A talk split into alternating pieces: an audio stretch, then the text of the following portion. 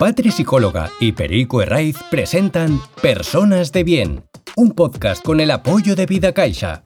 En cada capítulo, además de buenas historias y buenas ideas, conocemos buenas personas. Hoy tenemos con nosotros a Neus Sanz, actriz española que ha compaginado su carrera como actriz en series célebres como Los hombres de Paco y El barco, con trabajos de voluntariado en áreas de daño cerebral y cuidados paliativos. Bienvenidos y bienvenidas a un nuevo episodio de Personas de Bien, este podcast que hacemos solidario en colaboración con Vida Caixa para que lleguen recursos a la ONG que dirige Perico en Zaragoza, Cooperación Internacional, donde con estos recursos económicos que nos da Vida Caixa se pueden ayudar a muchos jóvenes y niños que están con un riesgo alto, con un nivel de vulnerabilidad alto para que puedan seguir estudiando y liderar sus vidas. Y hoy nos acompaña Neu Sanz, bienvenida. Gracias, gracias, qué regalo más bonito, gracias. Y Muchas gracias. Perico. Muchas gracias, Patrick. Muchas gracias, Neus, y muchas gracias también a Vida Caixa. Y, y justo Neus, además, desde la ONG lo que intentamos impulsar precisamente es el compromiso de la gente joven. Este proyecto que decía Patrick, ¿no? que, que a través de esta iniciativa de entrevistas ayudamos a chicos y chicas, bueno, pues eh, menores, jóvenes, en situación vulnerable, lo hacemos a través de gente joven que dedica un tiempo a la semana al voluntariado. Entonces, claro, para mí esta entrevista es muy especial, ¿no? Por, por todo esto que estás haciendo tú y, y, que difundes en redes. Así que seguro que es una entrevista maravillosa y que para la gente de amigos y amigas de la ONG va a ser muy inspiradora. Así que, Neus, gracias por estar aquí. Y para ti, como siempre, gracias por ser el alma de este video. Gracias, Federico. Alma. Gracias, lindo. gracias, bonito. Bueno, lo primero que preguntamos a todos nuestros invitados e invitadas, Neus, es que ¿por qué son personas de bien? Porque aquí lo que entrevistamos son a personas que inspiran a otras personas o por la labor que hacen o la experiencia que han tenido en la vida, eh, por la profesión que han elegido. Y nuestra pregunta siempre es, ¿por qué eres una persona de bien? Eh, mira, viniendo de vosotros dos, tanto una persona de bien que casi afirma, según vosotros, que soy una persona de bien, es un regalo. Gracias. Eh, supongo, quiero entender que quizás por el voluntariado que me hace ser buena persona, la gente me ve más buena de lo que soy por el hecho de ser voluntaria, yo creo. Yo creo que persona de bien quizás sería por, por, esta dedicación que tengo, que es prioritario en mi vida, como es el voluntariado. Yo creo que eso es la punta del iceberg, tal vez, ¿no? Que, lo que haces es exteriorizar todo eso que llevas por dentro, ¿no, Neus? Vez de, de valores, de creencias, ¿no? De estilo de vida. Y, y, en concreto te iba a preguntar, ¿tu voluntariado en qué consiste? Mi voluntariado consiste eh, en el hospital en Madrid, estoy en escucha y acompañamiento para pacientes y familiares y estoy en el área, estoy en, en paliativos y en daño cerebral. Estoy en esos dos. Cirugía y rehabilitación no lo quería, me parecía demasiado, demasiado light. Eh, entonces estoy en esos dos lugares que son dos lugares que fíjate tú, en paliativos, aunque no lo parezca, hay mucha paz, hay mucha calma. Sobre todo con los pacientes. Los familiares ya son otra historia. Ya están más, ya tienen más ruido a ellos, están más enredados. Pero normalmente los pacientes de paliativos están con una calma increíble. Y daño cerebral eh, es lo que más duro. Creo que paliativos es mucho más duro. Todas las semanas hay ingresos de gente de todas las edades, eh, por accidentes, eh, por ictus, por aneurismas, um, infartos y entonces no, el oxígeno no ha llegado bien, dentro de demasiado tiempo sin oxígeno y entonces se han quedado bastante tocados y bueno, pues un poco dependientes cuando no son autónomos y el hecho de poder ayudar, de poder ser útil en ese, en ese lugar de que me dejen. Siempre les pido permiso de poder estar con ellos y de poderles ayudar. Les pido permiso a ellos, a la familia, a las auxiliares, a las enfermeras. Eh, es algo, yo digo que no hay una palabra, se tendría que inventar una palabra con lo que yo siento cada vez que, que estoy ayudando. Entonces, por eso lo he hecho prioritario en mi vida. Porque me parece mucho más prioritario eso que irme de tiendas con lo, no estoy en, contra de la gente que se compra ropa y, y de las tiendas, pero creo que hay otro lugar, es otra vida, es otro, estoy en otro lugar.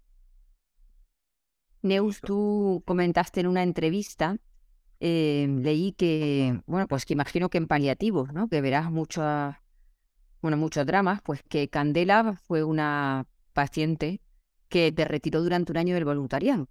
Y cuando yo lo leí, entendí que, que, bueno, pues que seguramente se debe a un exceso de empatía, aunque yo creo que la empatía nunca puede estar en exceso, pero hay veces que esa, esa relación empática que establecemos con personas que sufren llegan a que realmente nos contagiemos de lo que están sintiendo, de sus emociones y seguramente también del entorno o de la pérdida. Hay veces en que a las personas que trabajamos en el sector sanitario, yo que he estado mucho tiempo viendo pacientes, siempre nos preguntan, pero luego tú te vas a la casa con los problemas, pero tú no sufres lo que sufre la gente. Y yo creo que ese exceso de empatía, por ponerle el adjetivo, para mí es bueno, porque es una señal de que uno está viviendo y de que realmente se está empapando de la situación, tanto para sufrirla como para disfrutarla. Porque cuando uno trabaja para reducir el nivel de empatía y, estar como disociado de lo que está viviendo, al final la vida no nos deja huella. Entonces yo creo que ese exceso de empatía es positivo, pero mucha gente imagino que no y que preferiría estar como alejado emocionalmente, poder ayudar, pero alejarse emocionalmente para que no le duela, porque evitamos el dolor y el sufrimiento. Sí, cierto. Eh, yo estoy de acuerdo contigo. ¿eh? Yo también, eh, o sea, para mí creo que la empatía es buena, es positiva. volvería a pasarnos, ¿verdad? Que Candela me unió muchísimo, nos, unió. La Candela era una niña muy especial que dejó mucha huella con, con todo el equipo sanitario con todos los papis de los demás niños. Ahí estaban el niño Jesús, yo. y Candela se nos fue. Entonces, cuando Candela se nos fue, yo de alguna manera tuve que parar porque había algo, se había vaciado algo, se había roto algo en mí, se había quedado un hueco muy extraño.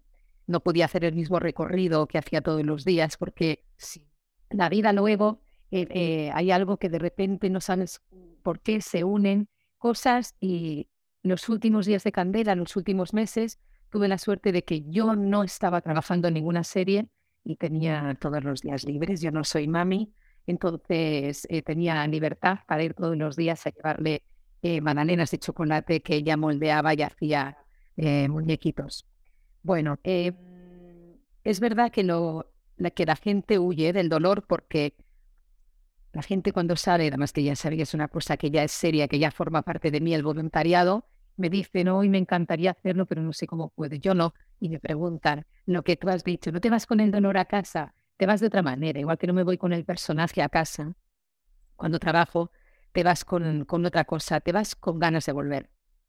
Te vas con, te puedes ir con, con mucho dolor y te puedes ir con dándole un poco el run run a la cabeza, pero te vas sobre todo con ganas de volver y con ganas de volver a, estar ahí porque hay algo que, que, ha hecho sonreír, hay algo que les ha, les ha despistado, les ha sacado de ese momento, yo les cuento cosas y si no las invento.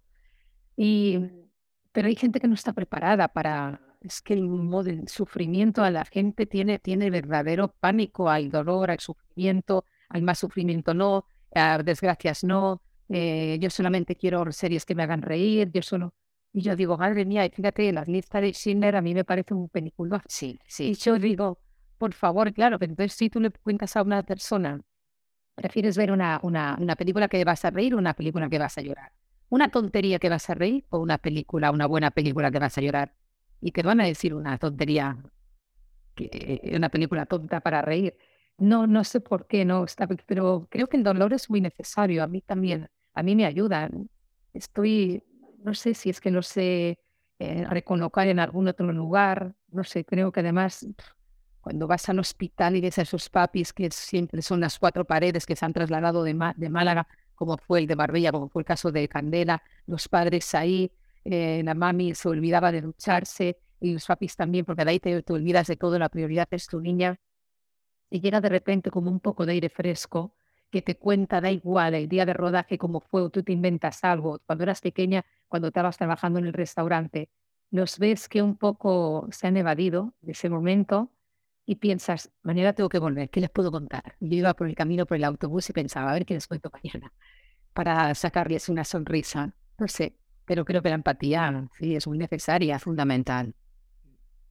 ¿Y estuviste un año, Teus? Sí, más o menos, ¿no? Dices, sin, sin volver a hacer voluntariado. Sí. Estuve un año sin estar en oncología pediátrica. Luego lo que, lo que, lo que hice fue volver al hospital eh, y en vez de en oncología estuve en trastornos de la alimentación. Y me fue muy bien también. Porque yo, eh, claro, soy un buen ejemplo, porque yo soy regordita, pero para ellos soy famosa también. Entonces ellos ven que los gorditos también alcanzan cosas. Y yo estaba en trastornos de la alimentación, estaba con bulimia y, anorexia, y era un buen ejemplo para ir. Y les hablaba desde el corazón. Eh, y bueno, eh, ya después de ahí llegó el verano, es verdad que llegó el verano, se acababan muchas cosas porque lo que hice con ellos fue traerme separadas de, de la serie del barco, que las interpretaran encima del escenario, que hay un pequeño teatrito, y a través de los personajes ellos hablan más, se hacen más. Recuerdo que hubo una, un paciente que no hablaba con nadie y cuando vieron lo que, ellos, lo que estaba sucediendo en aquel momento de, estar arriba en el escenario, y claro, yo no voy con bata blanca, solamente voy con bata blanca. En, los, en ese lugar no iba con bata blanca con ellos conmigo se abren y cuando eres un personaje, y decía, no eres tú, ¿eh? Esto es un personaje, lo que se llama, pues da igual, vas a hacer de Salomé en este momento. Eh, eran otras, volaban, eran otras cosas. Recuerdo que la enfermera hizo bajar al doctor porque no se podían creer lo que estaba pasando con ese niño. y, y, pensé, pues ya he hecho mi milagro, ahora ya es, es ya momento de irme. Les he abierto unas puertas y para que ellos vayan por este camino ahora ya me tengo que ir, ahora que ya que lo hagan así los, los, los que son, los que de verdaderamente tenéis esos títulos, habéis estudiado, sois sanitarios, eh, otra cosita. Entonces yo digo, bueno, entonces estuve un tiempito sin hacer nada y de repente, una de las veces que yo fui a Beata Mariana, siempre me trataba muy bien y con, sin, sin prisas y con mucho cariño. Y no sé cómo fue, eh, creo que fue la hora de yo tener que pedir cita para mi pecho. Mm, vi voluntariado y entré y vi que habían cuatro lugares de voluntariado, cirugía, rehabilitación, paliativos y daño cerebral. Y dije, ah, ya sé cuándo quiero, quiero paliativos y quiero daño, porque eh, sin querer venía preparada, venía con una mochila muy grande detrás de, oncología pediátrica, que es muy duro. Y sí, se pensaban que como era actriz y era conocida, venía a hacerme la foto y a pasar el rato. Y me hicieron, bueno, me lo dijeron luego, me hicieron pasar tres castings y los tres los superaba así como muy rápido y no entendía nada. Y dije, pues sí, va a ser, es verdad que es voluntaria hace muchísimos años, porque ya empecé cuando era pequeñita, a los 18 años en Igualada con discapacidad física y psíquica, y luego lo dejé en Sitges, pero luego en Madrid lo retomé. Y, y pues soy un poco la niña animada de Neus, ¿qué, ¿qué originó? O sea, en su inicio, ¿qué te llevó a ti, qué te impulsó a hacer el voluntariado? Y luego, ¿por qué lo haces ahora? Si se mantiene ese motivo, ¿no? Iniciar has dicho con 18 años que empezaste, ¿o ha habido una evolución donde has, no sé, cambiado el, propósito, el por qué, lo has purificado o, sigue siendo el, mismo por qué? Cuando, cuando era pequeñita, eh, con mi padre, cuando íbamos a esperar a mi madre que saliera de trabajar de la fábrica, enfrente, solo cruzar la calle enfrente, eh, había, estaba el taller Aurea y salían los niños con discapacidad, las personas con discapacidad, no sé qué eran, casi todo eran niños. Ah, salían con sus mochilas, corrían por la calle, salían porque nos vamos a casa a comer. Y yo me los miraba y, les, y me enamoré. Al momento los veía todos los días y me enamoré y pensé, ay, me gustaría, me gustaría poder, digo, estar más cerca de ellos, poder conocerles más. Y crecí, luego me fui a Siques con 13 añitos, esto te estoy hablando de que yo debería tener unos 10, 11 años. Me fui a Siques con, me fui a Sitges con 13 años y al volver fue cuando fui al taller Aurea, llamé a la puerta, ya tenía carnet de conducir y dije, podría venir a, digo, mi, trabajo en un restaurante, digo, de mis padres, que solo trabajo viernes por la noche, sábado y domingo y tengo toda la semana libre. ¿Podría venir, digo, a ayudar un poco? Y me dijeron los martes y los jueves, y ¿qué sabes hacer? Yo pensé, madre mía, si no sé hacer nada, solamente llenar cámaras, hacer cafés y servir mesas. Dije, mira, digo, he sido nadadora profesional y sé, sé nadar bien. Y digo, y me gustan mucho los animales. Entonces me pusieron en horas de piscina y eh, con horas de los caballos. Y me dieron esas dos, me dieron la furgoneta, me dieron la llave y pensé yo, madre de Dios, digo, la furgoneta no había llevado nunca, es difícil, es difícil, a los 18 años recién sacado de carne, pero yo no dije que no porque dije, si digo que no me van a decir que soy como cobardía, que no, no y que no, digo, no, no, digo, para adelante, para adelante. Y dije, tan y tan y tan, me pusieron a siete niños detrás, digo, venga, marchemos caballos, digo, venga, que nos vamos con los caballitos. y nos íbamos a, a, nos íbamos a dar de comer a los caballos y a peinarnos, y luego en la natación me montaba con ellas en el autobús, y había una paciente que era Ana, que no habían logrado nunca, porque ya tenía un problema en la planta de los pies, no habían logrado nunca uh, que bajara por las escaleras. Y yo dije, bueno, yo tengo un año para intentarlo, porque allá lo que hacían era que la sentaban en el borde de la piscina, siempre todos, siempre sin mala fe, ¿no? Pero el borde de la piscina era rugoso. Entonces la sentaban en el borde de la piscina y de por detrás, ¡pum!, la empujaban. Dos cosas, susto y luego daño de, de la rugosidad de esto. Y dije, bueno, no pasa nada. Entonces conseguí que Ana bajara como el resto de los niños por las escaleras. Lo conseguí, no decían, no, no lo entendemos, ¿cómo lo has hecho? Y dije, creyendo en ella, digo, y teniendo paciencia, digo, poco a poco, y lo conseguí, ¿quieres venir a trabajar con nosotros? Y me daban, no, mira, Patricia, y rechacé el trabajo de mi vida, yo creo, y dije, no, porque mi padre tiene un restaurante y luego me voy a ir a trabajar con la cubana, y digo, y no puedo venir me daban números, no me habían pedido nada, no tenía yo estudios de nada, fíjate. Y bueno, me perdí el trabajo de mi vida, la discapacidad física y psíquica. Sé que ahí hubiera sido muy feliz también. Pero has seguido vinculada a ese voluntariado de alguna manera. Sí, es una forma, sí. Claro, imagino que también la profesión que tienes es, eh, bueno, es algo totalmente vocacional y, y algo de lo que disfrutas. Sí, el, cuando sí tengo suerte me han dado personajes muy bonitos y es verdad que entrar dentro, calzarte dentro de los zapatos de alguien que tú decides cómo camina, cómo se mueve, qué gestos tiene, es bonito también. Pero me ha dado también muchas tristezas porque cuando son muchos parones, mucho tiempo de, de parón, yo he llegado a estar más de dos años parada y no saber por qué y no saber por qué. Y el voluntariado me salvó. Yo me levantaba para ir al hospital si no hubiera tenido el hospital, no sé que no me hubiera levantado de la cama. O fíjate. Sí, perdona, Patrick. No, tanta gente, ¿no? Que podría precisamente también, que tiene talento, que tiene capacidad, que tiene ilusión, ¿no? Y que tal vez está en una situación donde tiene mucho tiempo, ¿no? No deseado de estar en esa, pero que puedes aprovecharlo, que es súper enriquecedor, ¿no? Compartir tu talento, tu vida, ¿no? Tu existencia, aunque no sea como a ti te gustaría, ¿no? Por, pues eso, dos años has dicho, ¿no? Y dices, ostras, se dice rápido, Sí. Pero caray, ¿no? Va pasando un mes, va pasando un trimestre, otro, y no sabes cuándo va a acabar, claro. No sabes cuándo va a acabar y además es muy duro de que la gente te siga parando por la calle y te siga diciendo, ¡Uy, la Rita de López de Paco! ¡Uy, con lo que nos hemos reído contigo! Ahora no te veo. ¿Dónde está? Y de repente tú te querías morir porque yo ya no quería que me reconociera nadie, porque me dolía mucho pensar, digo, me siguen reconociendo. Y entonces me ponía a llorar muchas veces con las señoras, lloraba y digo, y está, que me está viendo llorar. Digo, digo, perdón, me he emocionado, digo, porque cuando habla de Rita, pero en realidad lo que me emocionaba era, me acordaba de aquellos días de rodaje, que, porque Rita me, me ha dado muchas alegrías, fueron cinco años, y de repente aquel ambiente, cómo me gustaba ir a trabajar, cómo me gustaba el personaje de Rita, mis compañeros, aquella familia que formemos, y todo aquello se fue. Luego también vino el barco, pero de repente aquello ya no estaba, y tú veías que cómo va cambiando todo, y tú ves tienes a veces en handicap un poquito del cuerpo, pero luego yo ya he dicho, no, porque tiene que haber de todo, porque tú le das, tú te echas a la calle le das un vistazo a la acera y dices, pero madre mía, aquí no son todas veganas, tiene que haber, digo, una gente como yo, digo, porque todas son veganas, menudo aburrimiento. Entonces, entonces al final ya he decidido que sí, que nos quedamos así, que no hacemos ningún porqué. Y con un entrenador personal todo el rato, todos los días, y yo recuerdo que no fui más feliz, ni me salieron más trabajos. Entonces, gracias a Dios que esa memoria de... Mm. Y qué sacrificio, sí. Bien, yo sé que además es una prioridad muy importante en tu vida el deporte, Patri. Yo había sido nadadora profesional y también... Pero cuando lo año era, claro, gusto por disfrutar, no con la finalidad de modificar tu cuerpo. Sí, ve que a ver si me salen más trabajos, a ver si... No, no me salieron más ni fui más feliz.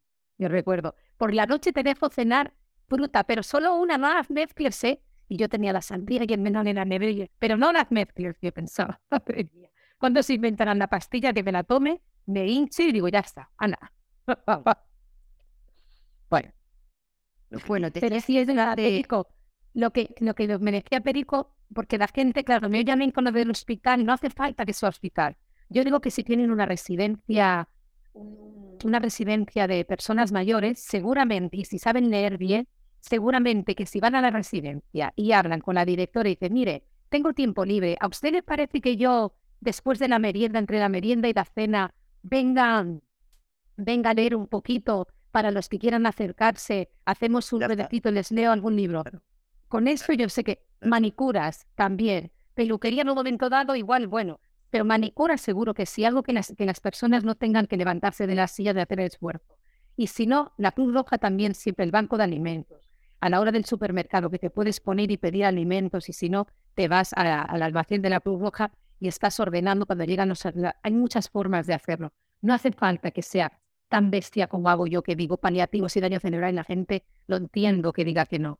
Pero hay lugares donde este año no lo hemos encontrado. Con Francesco el día 24, que estábamos en Madrid los dos, yo quería estar en un comedor social dando, ayudando, dando las cenas, estando con ellos, vaya, cenando con ellos, con las personas que están en la calle. Y por suerte estaba todo lleno desde hacía mucho tiempo y no faltaban manos.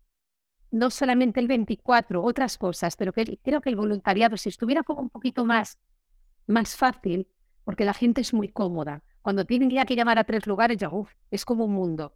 Si fuera como muy cómodo, y para las personas mayores no utilizan bien el Internet, pues un teléfono creo que sería más fácil. Y hay personas muy bonitas que leen muy bien, que tienen una buena adicción, que pueden alzar la voz. Y los abuelitos que están en la residencia, pues ya esperan el martes y el jueves porque viene tal lee y se va de un poco. Creo que ese siempre sería también otro, otra función del voluntariado y una forma de que tú te sientas bien y salgas de casa o, un vecino, ¿no? Una vecina tal vez incluso a, nivel de anonimato, ¿no? Total. Dices, ostras, este vecino, esta vecina, ¿no? Esta persona mayor, la persona que ves en la calle que igual está pidiendo, ¿no? Dinero. No solamente das dinero, das tu tiempo, le invitas a un café, ¿no? Que se puede hacer tantas cosas buenas. Sí, tocarle el timbre, me voy a comprar, ¿qué te traigo? Y no hace falta que le diga, te traigo algo, ya directamente tienes que, que, que, que afirmar. ¿Qué te traigo? Te traigo, yo voy a comprarme para mí, yo me enrollo siempre mucho para que, para que para enviarles, para que no se, para que no hacerles sentir mal, de que son como pobrecitos, están solos. No. Voy a comprar, voy a comprarme leche, eh, pañales para la misma, voy a comprar no sé qué. Entonces de repente, ¿qué te traigo a ti? Te traigo no sé qué. Ya está. Y a veces entran en tu juego y cuando lo hacen una vez, ya no, ya no siguen. Ya, luego unas otras veces ya no, ya, ya, ya cambiaron. Comentabas, Neus, que los dos años que estuviste parada de, como actriz, que a ti lo que hacía levantarte era ir al voluntariado. Y aquí está la importancia de ayudar al otro, que muchas veces cuando ayudamos al otro nos estamos ayudando a nosotros mismos, porque esa, esa labor nos permite también eh, relativizar nuestra propia situación, desgracia o conflicto y ponerla a un nivel distinto cuando vemos la vida de otras personas, ¿no? Entonces el hecho de ayudar a otras personas es que nos ayuda a nosotros mismos. Sí. Es verdad que no lo había pensado de esa manera, sí. Es verdad que para mí siempre digo que ir al hospital me hace estar con los pies en el suelo por todo lo que, lo que veo, sobre todo que llega daño cerebral y paliativos cuando llega alguna persona joven. Claro, pero es verdad que fue una forma también de ayudarme sin querer, sin yo pensarlo. Es, entré entré en, una depresión ahí, pero no dije nada a nadie y hice muy mal, no pedí ayuda. Porque tengo los mejores amigos del mundo. Siempre digo que tengo los mejores amigos del mundo y me quieren mucho. Pero luego he estado pensando que quizás les hubiera mucho, les hubiera gustado ayudarme. Hubieran, porque el hecho de que yo pida ayuda no es no soy tan autosuficiente, soy siempre tan resolutiva, la gente se siente tan segura conmigo, que yo me puse en límite, que fue cuando me dejara de duchar. Dije, cuando ya no te duches, pide ayuda. No llegó a pasar. Y lo que hacía era no coger tantas llamadas, no salía de casa, eh, salía de casa solo para el hospital, pero allí me ponía la, la batita blanca y era otra cosa. Y cuando me volvía a casa me volvía otra vez porque otro día, otro día, otro día, y la gente te seguía parando por la calle.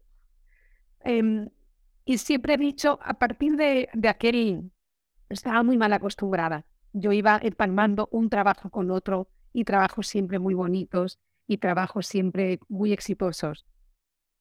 Entonces, em, entendí que también forma parte de la tele y de mi trabajo eso, el hecho de estar parada, el hecho de que ahora, pues por lo que sea, ya están, porque ahora la tele cambia de otra manera, porque ahora se requiere otra, porque ahora el formato de ver la tele es de otra forma, porque ahora se quieren más a niños jóvenes eh, que tengan seguidores en lugar de que tú tengas una carrera larga. Y quizás todo eso un poco digo, no, no, no, no, digo, me pido ser otra cosa, no quiero ser nada de lo que, de lo que sigo, no. Pero me dedicaría al mundo sanitario seguro. Me gustaría psicología en, de paliativos para... Hay un psicólogo que está en la planta de paliativos y cuando lo veo le envidio mucho. Me gustaría estar porque creo que es, es una ayuda muy, muy buena la que, la que tienen los familiares y los pacientes con él. Neus, te, he dicho, te, he dicho, al principio que el voluntariado era la punta del iceberg. Cuando Pati te ha preguntado por qué eres una persona de viaje y se está demostrando, dices, en esta situación, lo que estás comentando, en esa situación, ¿no? De, que es durísima, ¿no? De debilidad, de enfermedad, y que tú tengas ahí esa fortaleza, esa valentía para salir de casa, ¿sabes? Comprometerte, estar en una situación de dificultad, porque luego hay mucha gente que me viene y me dice, te digo, yo quiero hacer voluntariado, pero ahora no puedo porque no estoy en buenas condiciones. Estoy pasando una dificultad. Y dices, bueno, claro, lo respetas, lo escuchas, pero no existe el momento perfecto, ¿no? Para no. sacar una sonrisa a otra persona y dices, wow, lo que acabas de contar ahora, Neus, es espectacular. Sería para otra entrevista. una Enhorabuena. Bueno, muchas gracias. Nunca me la había planteado así. No, me la había planteado, nunca me la había planteado así. Ha sido a través de Patricia que ha dicho es una forma, como una forma de ayudarte, de autoayudarte. No me la había planteado nunca así. Vamos, de, hecho, nunca me planteaba nada. De hecho, el momento en el que las personas ayudamos a otras personas, liberamos oxitocina, que es la hormona del amor y la compasión. O sea, que es que es muy reconfortante y menos mal que el cerebro libera esa hormona porque es lo que permite sentirnos bien cuando prestamos ayuda y que eso se siga manteniendo en el tiempo. Tú imagínate que cada vez que ayudásemos a una persona nos sintiéramos mal, nos extinguiríamos como, como personas. Sería horrible, ¿no? ¿Tú, qué crees que ganan las personas a las que acompañas en los hospitales? Cuando tú dices que acaricias el corazón, sí, que sí, ganando esas personas. Ay, yo espero que ganen la esperanza de que vuelvas, de que vuelvas a estar con ellos. No, no sé lo que ganan ellos. Yo gano mucho, yo gano todo. Buah, yo soy una, yo soy una privilegiada ahí. El hecho de que merecen estar con ellos en ese momento tan duro de sus vidas, en ese accidente que acaban de tener, de tener es algo muy, bonito. Y hago también siempre ven mucho con él.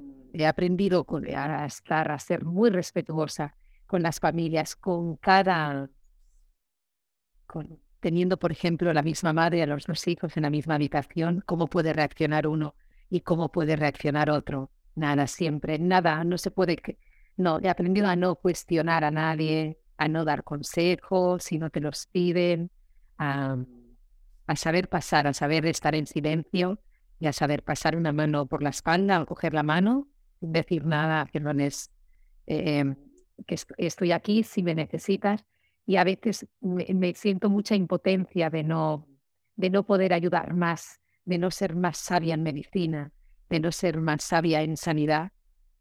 Y entonces digo, bueno, y, digo, siempre me queda, y les invito a un pedacito de mí, el monólogo que hago, que además en el monólogo, al final del monólogo, yo les digo que, que la generosidad habita la felicidad les digo a la gente, porque creo es lo que debe ser esto que tú me acabas de decir, que lo, lo que se genera cuando se ayuda al otro. Hicimos una entrevista al psiquiatra Rojas Marcos en este entrevista de personas de bien y él decía que recomendaba una hora de voluntariado a sus pacientes a la semana. A sus pacientes. Con depresión. Sí. Ah. Fíjate, una eminencia, ¿no? Como es ser. Y dices, consejo a tener en cuenta. Bueno, no sé si lo que dice Patrick. Mira, estoy pensando para los que nos, estén oyendo, que de repente otra forma también de hacer un buen voluntariado sería eh, sacarle a pasear el perrito a la señora mayor del edificio. Si tiene un perro, Ya se lo saco yo, señora María, por las noches. No salga usted, que hace frío y es oscuro. Ahí ya tendríamos algo. Le ayudamos a ella, ayudamos al perrito y de repente nosotros nos obligamos a vestirnos y a salir. Yo creo, Neus, no, no lo sé, pero para mí las personas que, que aman a los animales tienen una sensibilidad distinta. Eh, yo te veo a ti relacionarte con tu perrita. Mira, sí. Claro, o a otra gente relacionarse con los animales y le veo una sensibilidad distinta. Es verdad que yo digo todo el rato que desde que ha llegado Mima nos ha hecho mejores personas. El mundo animal te hace mejor persona. Ya tengas un hámster pequeñito, una cobana, un, un, conejo, un, gatito, es, te cambia, te cambia, es otra cosa. Es otra cosa. El mundo animal, no sé, no sé por qué será. Yo tenía otra pregunta. Tú que te has dedicado a algo vocacional y que si hubieses nacido de nuevo tendrías también otros temas vocacionales.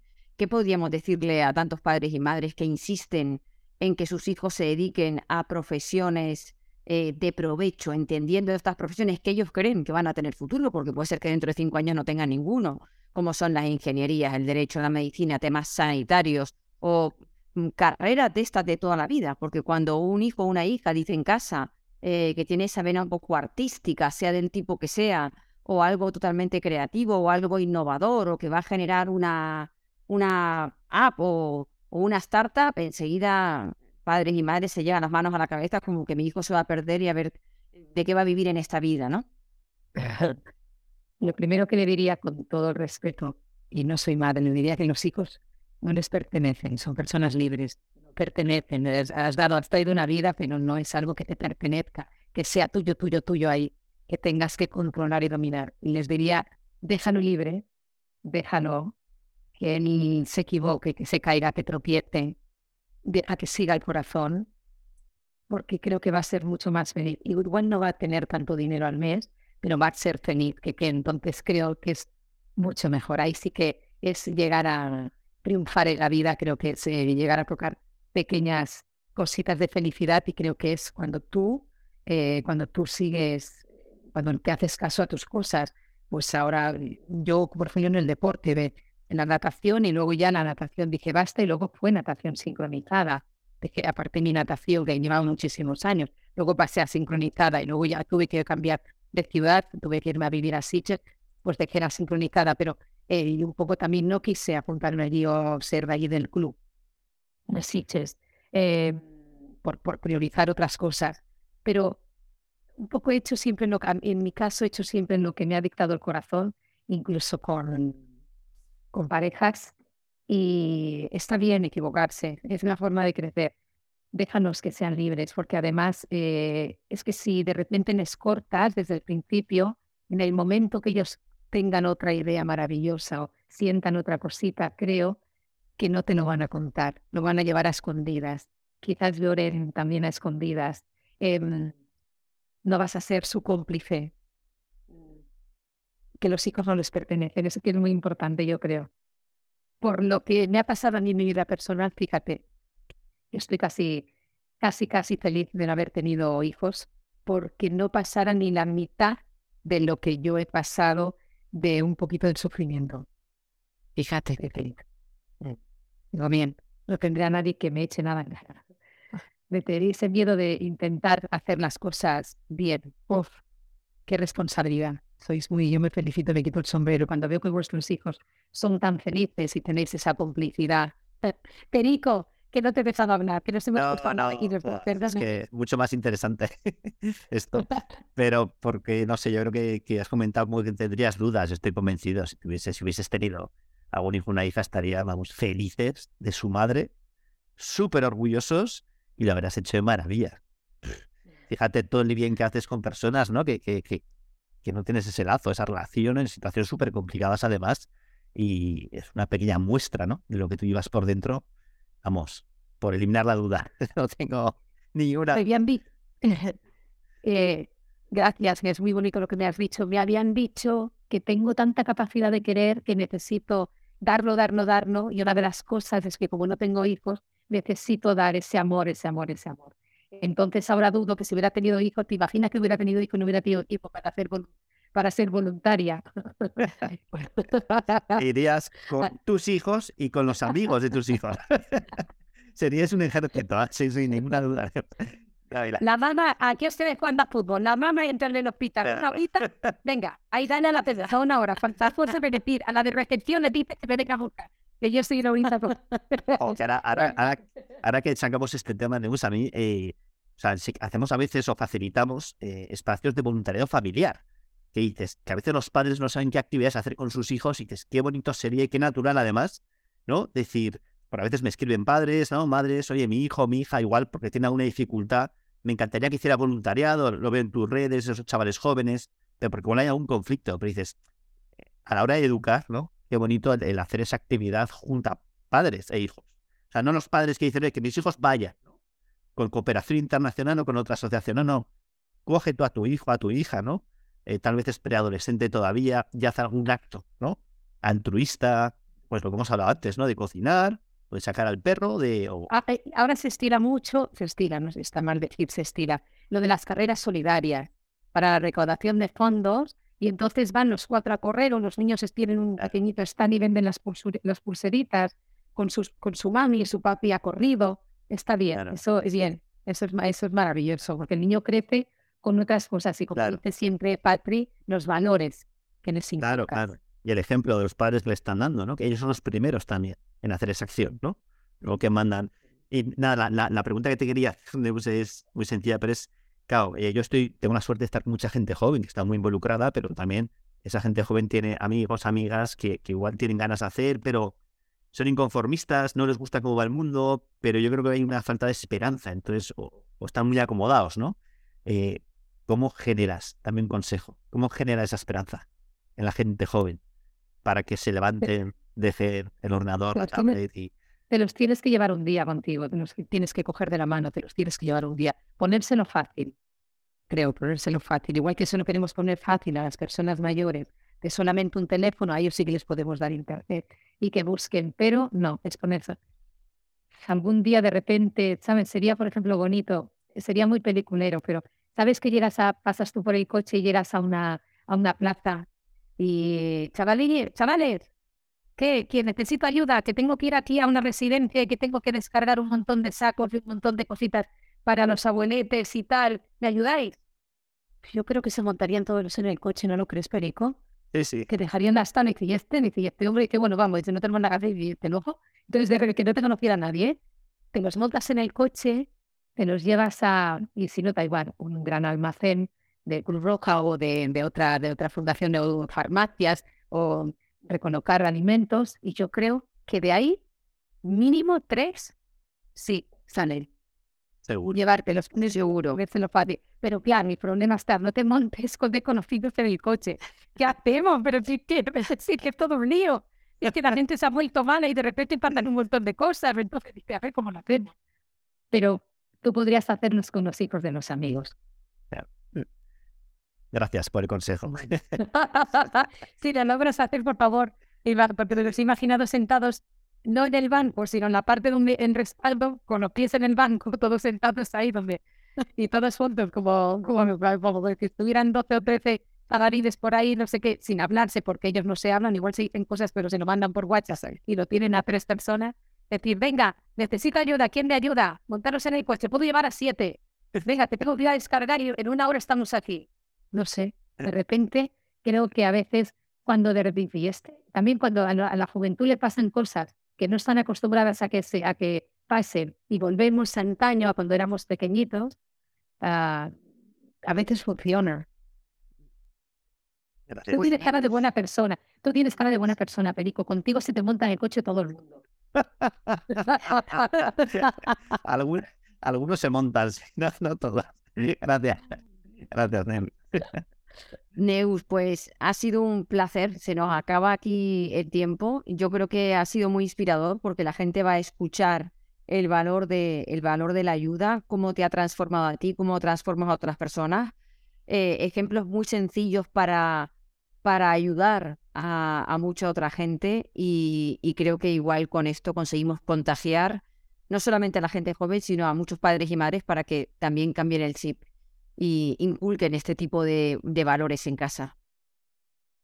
He sido muy feliz este ratito, estaba muy nerviosa porque iba a hablar con vosotros. No puede ser. Madre mía, me he maquillado, me he maquillado, me, me he alisado el pelo. Qué grande. Qué profesional. Bueno, muchas, muchísimas Muchísimas gracias. Neus. gracias. Este podcast nace con el objetivo de impulsar un cambio positivo a través de grandes historias y mejores personas capaces de influir en otras. Queremos agradecer el apoyo de Vida Caixa, que ha hecho posible este episodio de Personas de Bien. Hasta el próximo capítulo.